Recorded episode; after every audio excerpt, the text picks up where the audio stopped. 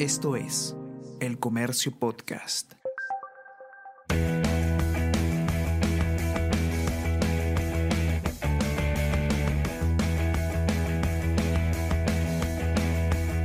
Hola, ¿cómo estás? Mi nombre es Bruno Ortiz y te doy la bienvenida al episodio 14 en esta tercera temporada de Easy Byte, el podcast de tecnología del diario del comercio.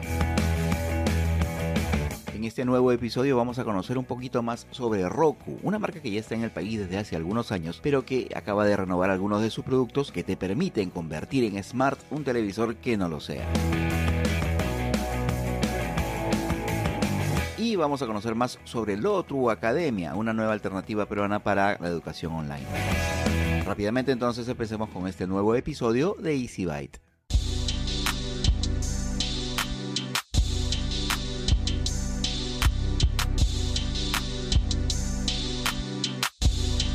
Bien, ya estamos empezando los últimos episodios del año de Easy Byte, el podcast de tecnología del diario del comercio.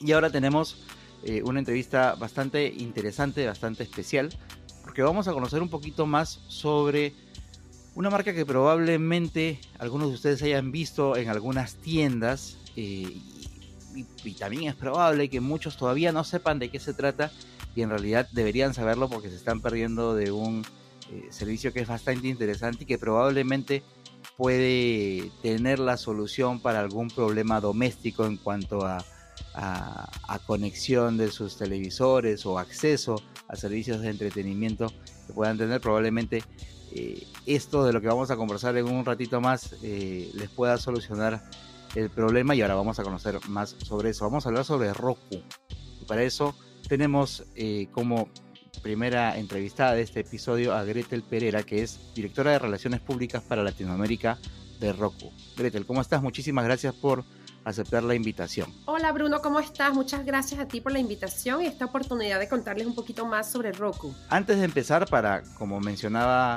hace unos momentos, para aquellas personas que de repente han ido a una tienda por departamentos, a una tienda de retail, qué sé yo, y de repente han visto alguna cajita o algún aviso que dice Roku por ahí, pero no saben exactamente de qué se trata. Quizás han visto por ahí alguna figura de un aparatito, un control remoto, algunos símbolos que, tienen que ver con, con, televisores, pero no saben de qué se trata. Cuéntanos qué cosa es Roku. Claro, empiezo con lo más básico. Roku básicamente es un dispositivo que lo conectas a tu televisión, una televisión vieja que tengas, y lo convierte en una Smart TV. Es un dispositivo pequeño, tenemos diferentes tamaños, etcétera, pero a un precio muy bajo, simplemente lo conectas y ahora puedes tener acceso a todos los canales favoritos de streaming, ya sea Netflix, Prime Video, HBO Max, Disney Plus. Tenemos más de 5.000 canales. Lo único que, necesitas es una conexión a Wi-Fi o Wi-Fi. Eh, conectas el dispositivo y tu televisión y ya tienes acceso a miles de canales, algunos pagados y gratis. Todo el streaming que quieras en tu casa gracias a Roku. Eso básicamente es lo que es Roku. Ahora, eso es bien importante dejarlo en claro porque hay algunas soluciones que ya existen en el mercado que, que efectivamente, como bien lo has explicado, convierten un televisor antiguo en smart por decirlo de alguna manera, y eso es lo que hace Roku. Pero estas otras soluciones a veces requieren que el televisor tenga por lo menos una conexión HDMI. En el caso de Roku, me parece, corrígeme si es que estoy equivocado, creo que tienen modelos que se pueden adaptar hasta televisores aún más antiguos, que tienen las conexiones estas eh, amarilla, blanca y, y roja, las análogas, y que aún así pueden convertir un televisor tan antiguo como esos en, en, un smart? Sí, bueno, teníamos en la versión más básica, sí venía esa opción de los canales, de los cables, ¿no? Pero ya se está evolucionando el producto hasta el más básico, re requiere de por lo menos HDMI, ¿no? La HDMI, una conexión, porque ya vemos que mucha gente, por lo menos tienen ese tipo de, de, de, de, de conexión, ¿no? Entonces, por lo menos sí se necesita tener una televisión que tenga HDMI, pero no tiene que ser smart, puede ser una viejita por ejemplo, yo tenía una en el cuarto de mis niños que no se usaba, estaba como muerta la TV porque no tenía cable conectado, nada. Eso le divida con simplemente conectar una, un Roku, un dispositivo Roku, y ya mis hijos pueden ver Netflix, YouTube, todo lo que quieran ver eh, le dio vida pues al, televisor, ¿no? En vez de tener que comprar otra Smart TV. Sí, claro, yo tengo, por ejemplo, te voy a contar, tengo un, televisor también viejísimo que tranquilamente debe tener cerca de 10 años. Es un pantalla plana, un LCD normal, no es ni muy delgadito, chiquito, incluso de un tamaño que ya no hay de, de 20 y pico de pulgadas que lo tenemos en la cocina. A, ese también le, conecté un Roku que yo tenía. Ese televisor era tan viejo que no tenía Wi-Fi por sí mismo y obviamente no era smart. Esas dos funciones este, se las dio el Roku y eso es lo que hace, ¿verdad? Exactamente, es, darle vida a una televisión que tal vez la tienes abandonada, exactamente lo que tú dices, una viejita en otro cuarto, en la cocina o muchos tienen en la sala que ni se dan cuenta, o muchos también, hasta si tienes un sistema operativo smart, puedes también conectar el Roku. el sistema operativo de Roku es muy fácil de usar, es muy intuitivo para todas las edades y a mucha gente le encanta, ¿no? Un sistema operativo que es muy fácil de usar Em, y, se, también lo bonito es que se actualiza automáticamente. Entonces, como usuario no tienes que hacer nada. Nosotros, los ingenieros de Roku, se encargan de actualizar el, el sistema automáticamente para que no importa si tienes un Roku de hace cinco años, igual te funciona perfectamente porque lo actualizamos con el sistema operativo más reciente. Entonces, la verdad, para para el usuario es una experiencia muy buena, ¿no? Y para disfrutar de streaming. Sí, yo te, hacía el comentario de, la posibilidad de conectarlo por cables análogos, porque justamente en ese televisor también yo lo, utilizaba, porque yo tengo un modelo bastante antiguo y me, hasta ahora me funcionaba sin ningún problema con, con los cables análogos. Y hay otra, otra circunstancia también en la que, digamos, funciona el Roku y no necesariamente tiene que ver con eh, televisores tan antiguos, sino incluso puede ser que haya algún servicio de streaming que yo al cual yo quiero acceder y de repente el sistema operativo de mi televisor que tiene dos, tres años de, antigüedad o incluso uno quizás un poco más moderno, no lo tengo disponible en la tienda de aplicaciones del, fabricante de mi televisor. Y si está en Roku, entonces también podría utilizarlo para acceder a algunas aplicaciones que, que no tengo en mi, en mi tienda de aplicaciones nativa, ¿verdad? Exacto, lo bonito de Roku es que realmente el, como el catálogo de contenido es muy extenso, realmente tenemos casi todos los canales populares que uno quiere ver, los más grandes como mencioné anteriormente, que es Netflix, YouTube, eh, Prime Video, HBO Max, Disney Plus, eh, hay también muchos canales gratis, que la gente no se, ni se da cuenta que hay muchos canales gratis como Pluto TV, VIX, se los súper recomiendo, que tienen películas, novelas, series, todo gratis y en español. Eh, y todo eso ya está disponible. Y en Perú específicamente tenemos América TV Go, ¿no? Que es un canal excelente, que tienen la opción de ver cosas en vivo y por suscripción pueden ver cosas on demand, ¿no? Programas en otro momento. Eh, realmente eso ya es un canal muy, muy bueno para Perú y se lo súper recomiendo, ¿no? Que puedan ver ese contenido. El hecho de que a través de Roku, como ya lo mencionabas, tengamos acceso a estos servicios no quiere decir que yo al comprar el Roku ya tengo acceso gratuito a servicios de pago que forman parte del sistema operativo de Roku. Lo que voy a tener es el, acceso a estas aplicaciones. Si hay servicios de pago como por ejemplo Netflix, igual voy a tener que seguir pagando aparte la, la suscripción a estos servicios, solo que Roku es como que un facilitador para yo poder acceder al contenido, ¿cierto? Exacto, Roku es la plataforma que te ofrece todos los canales, ¿no? Es básicamente el lugar donde puedes ir a buscar todos esos servicios o apps, ¿no? Que conocemos de streaming. Vas y buscas tu Netflix, Prime Video, bajas el canal eh, gratis, pero ya si quieres eh, ver el contenido tienes que suscribirte. O sea, si ya tienes tu cuenta de Netflix, compras un Roku, eh, simplemente entras tus datos de, Netflix mismo y lo puedes ver en Roku, ¿no? A Roku no se le paga membresía, nosotros no le, simplemente compras el dispositivo y además nunca le pagas a Roku. es un único pago. Es el único pago y es lo bonito de Roku, o sea, a Roku, por si alguien ahí les ofrece, no es el Roku, entonces Roku, para que esté muy claro, no se le paga una membresía, lo que se le paga son los servicios de suscripción que uno quiere ver, ya eso queda al juicio del consumidor, si quiere ver, pagar por Netflix, si quiere pagar por Prime Video, eso lo pagas directamente eh, y hasta te puedes suscribir directamente a través de Roku, pero es a, la aplicación y a ese servicio directamente a Roku no se le paga, ¿no? O buscar cualquiera de los miles de canales gratuitos que también están disponibles dentro de la plataforma, pues, ¿no? Sí, hay miles de canales y hay de todo. Y, de todo tipo, sí. Exacto, lo puedes buscar, en ahí tenemos como un menú al, al lado izquierdo que tenemos todo dividido por categoría, que si viajes, que si comida, familia, tenemos muchos canales para niños y de nuevo hay cosas pagadas, gratuitas, tenemos canales de anime, gente que le encanta Funimation, por ejemplo, está todo disponible. Em, y así que hay, de todo, la verdad. Hay más de 100.000 opciones de películas, series, todo disponible a través de Roku. Realmente no hay por qué salir de la casa. Y más en estos momentos que seguimos en momentos de pandemia. Roku es una marca que tiene presencia en el mercado peruano ya desde hace un tiempo. Acaban de hacer unos lanzamientos bastante, unos, unos anuncios bastante importantes. No sé si nos puedes contar un poco más al respecto. Sí, realmente en, Perú tenemos, creo que desde el 2017. Entonces tenemos varios años ya en Perú con los dispositivos eh, de Roku. han estado disponibles en las tiendas principales del país y realmente estamos felices que ahora en diciembre hemos podido lanzar dos cosas. Uno es el más nuevo dispositivo de Roku, que es el mejor de todos, se lo súper recomiendo, se llama el Streaming Stick 4K que es un dispositivo pequeñito, portátil, que como hablamos, lo conectas a tu TV eh, y lo conviertes en una Smart TV de 4K, excelente, eh, muy rápido, eh, y ese es el dispositivo más nuevo que ya está disponible en Perú en todas las tiendas principales. Un regalo muy bueno para todos, un buen tip. Y lo otro más nuevo, que realmente también es gran noticia para Perú, es que hemos hablado mucho de los dispositivos, pero Roku también cuenta con las TVs como tal, una Smart TV. Si quieres comprarte una Smart TV, nosotros tenemos alianzas con marcas de TVs muy importantes que ellos se encargan de, la parte del hardware, ¿no? La parte de, de la televisión como tal, lo que viene adentro es el sistema operativo de Roku. Entonces, justo hemos lanzado la primera Roku TV en Perú, conjunto con nuestro aliado es AOC, AOC. Entonces, es la AOC Roku TV, ya está disponible en las tiendas principales del país.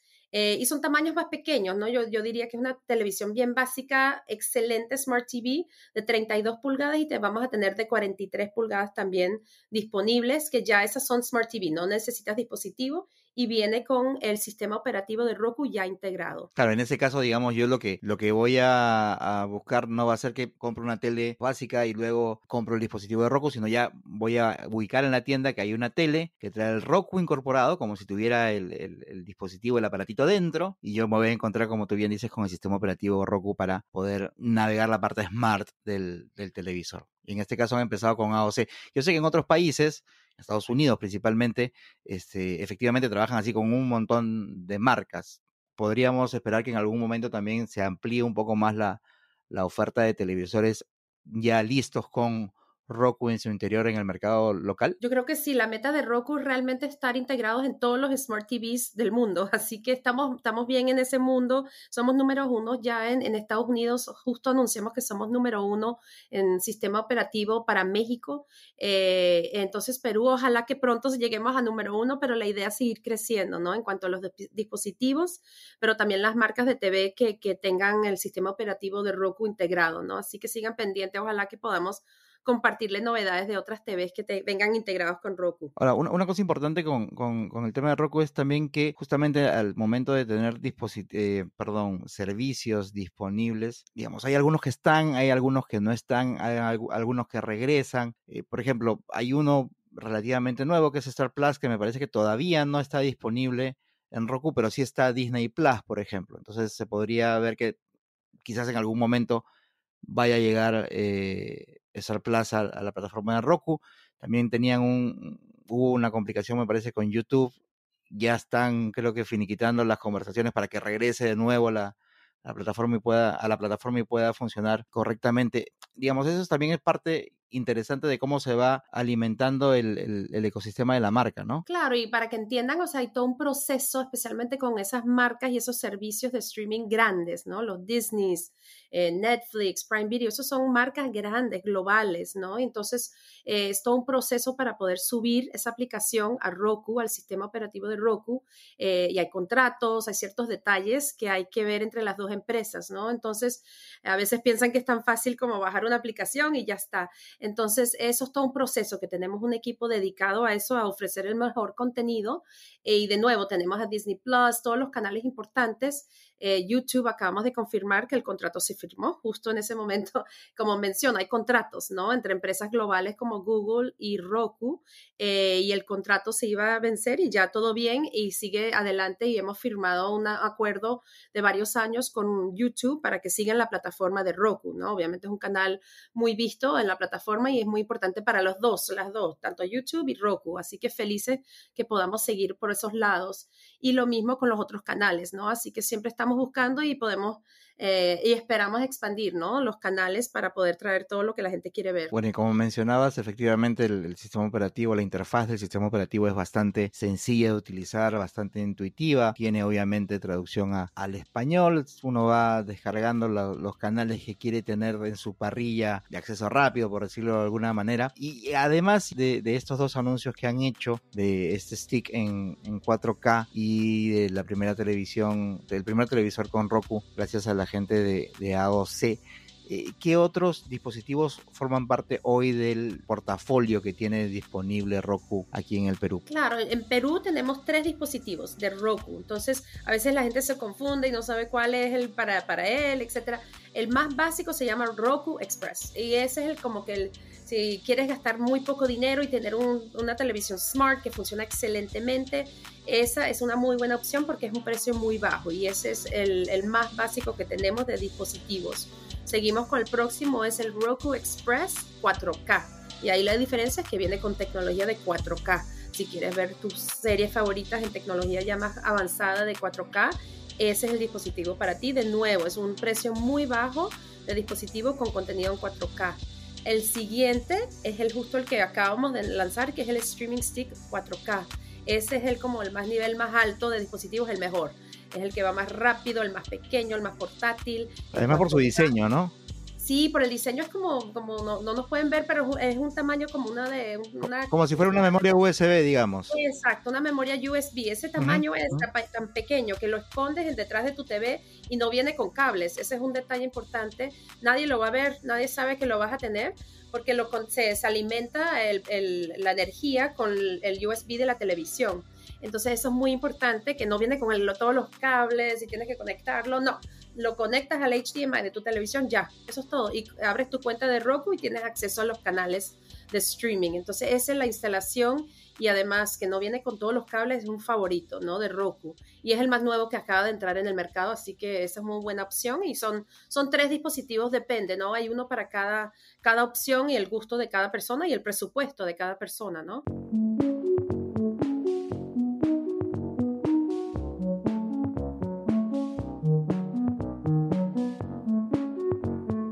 Ok, y en este segmento vamos a conversar sobre una nueva propuesta educativa que está utilizando los entornos virtuales que ha aparecido aquí localmente y para eso vamos a conversar con Juan Pablo Robles, que es quien está llevando a cabo esta iniciativa. Juan Pablo, ¿cómo te va? Muchas gracias por, por, atender la invitación. Hola Bruno, qué gusto de escucharte. Muchas gracias a ti por la invitación y es más con gusto estar en esta entrevista para el comercio. Cuéntanos, ¿de qué se trata este proyecto educativo que estás encabezando? Lotru, lotroacademia.com es un concepto luego de muchos años de estar en el mundo académico en distintas universidades, en el cual muestra dar una enseñanza de acuerdo a la sociedad de la información y a las necesidades que nos dimos cuenta que eran fundamentales para el nuevo aprendizaje en la pandemia. O sea, gracias a las nuevas tecnologías de información y comunicaciones que hemos podido seguir realizando clases, pero muchos docentes tuvieron complicaciones para poder eh, desarrollar sus cursos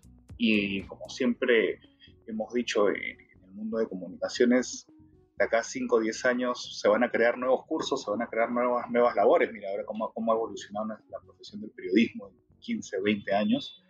Entonces nosotros lo que buscamos es dar esa educación, pero con clases online, no como el e-learning de videos grabados, porque creemos que lo más importante en el proceso educativo es el feedback alumno-profesor, profesor-alumno y alumno-alumno también. Entonces las clases son en vivo con un horario, pero rompemos las barreras de, la distancia, ¿no? porque tenemos profesores de universidades de Barcelona, de Madrid, eh, grandes eh, académicos, educadores y profesionales de Perú queremos romper esa barrera, ¿no? O sea, a mí me toca en la pandemia dictar clases para personas que están en, Palpa, que ahora están preocupadas de qué va a pasar, que va, a regresar las clases presenciales 100%. Entonces, estamos rompiendo esa barrera con la filosofía que necesita realmente la actualidad de la sociedad en la que estamos. Principal diferencial que tienen ustedes o que tiene el otro Academia con respecto a muchas otras alternativas que ya estaban y algunas otras que han aparecido, sobre todo durante la pandemia, es, como tú dices, el tema de tener las clases eh, online, pero en vivo, no, no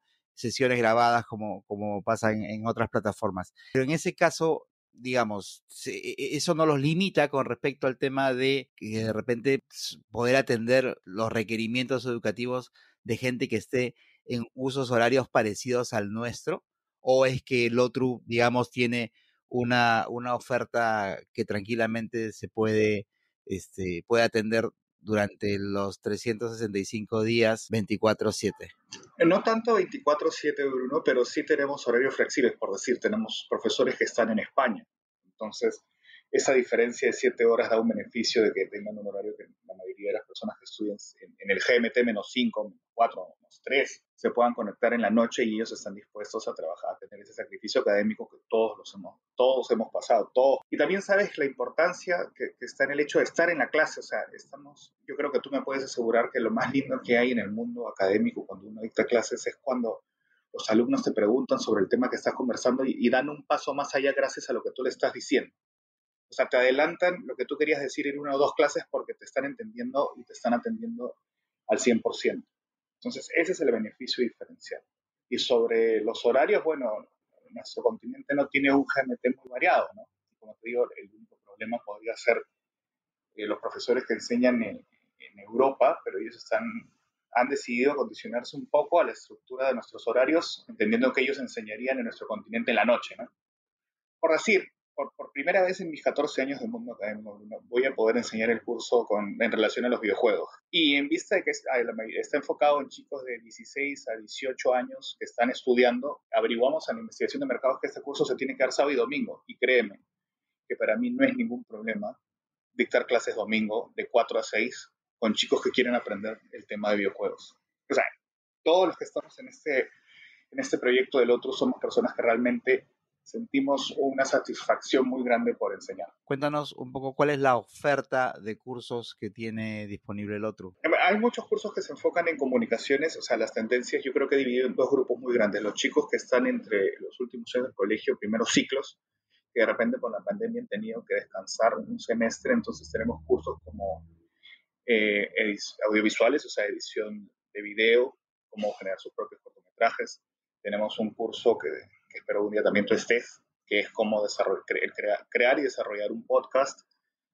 Tenemos los contenidos que yo siempre he enseñado como ecosistemas digitales, tecnología y nuevo mundo, que lo enseña Alan Patroni, que es en el mundo académico de Perú, es un, maestro, como curso de storytelling y la, novedad que yo sí va con el tema de, de videojuegos es el tema de creación de contenido en videojuegos. O sea, no estoy diciendo cómo ser un pro gamer, sino es un curso de cómo generamos contenido, cómo podemos hacer reviews y de repente escribir en algún periódico en algún momento o tener tu propio medio. También está en historia de videojuegos y cómo ser un gamer, que no significa cómo ser un pro gamer, ¿no? porque no todo el mundo es Messi para hacer una comparación, pero en sí entender cuáles son, digamos, las aptitudes y actitudes para hacerlo. También tenemos cursos de Google, Google Ads, sostenibilidad y esa es la tendencia. Son cursos de comunicaciones que un poco estamos expandiendo un poco más a las necesidades del nuevo mercado. e incluso tenemos un profesor español que me parece súper original la idea, que desde allá esté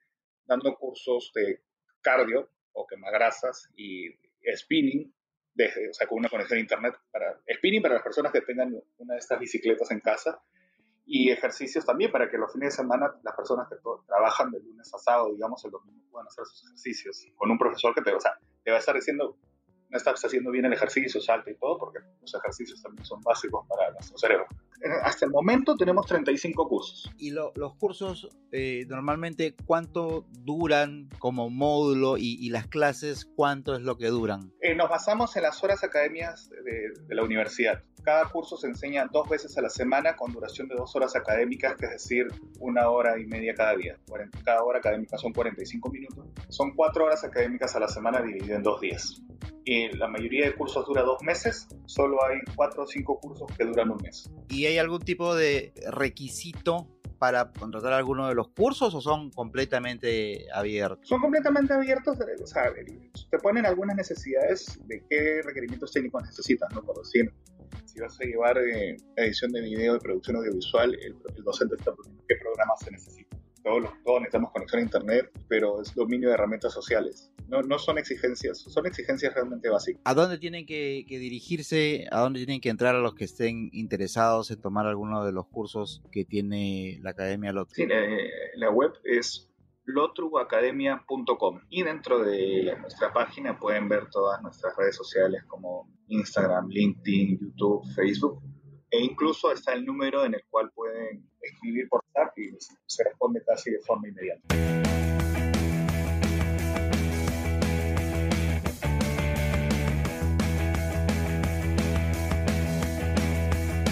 Quiero invitarte a que te suscribas a Vida y Futuro, mi newsletter en el comercio que llega a tu bandeja de correo de manera gratuita todos los domingos un poquito antes de las 11 de la mañana con las noticias más importantes sobre ciencia y tecnología. Ya sabes que te suscribes en elcomercio.p barra newsletter.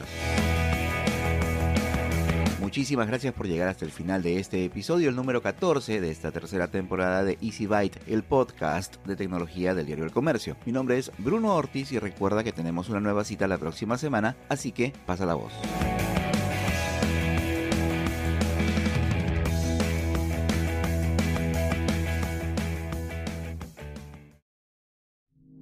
Esto fue El Comercio Podcast.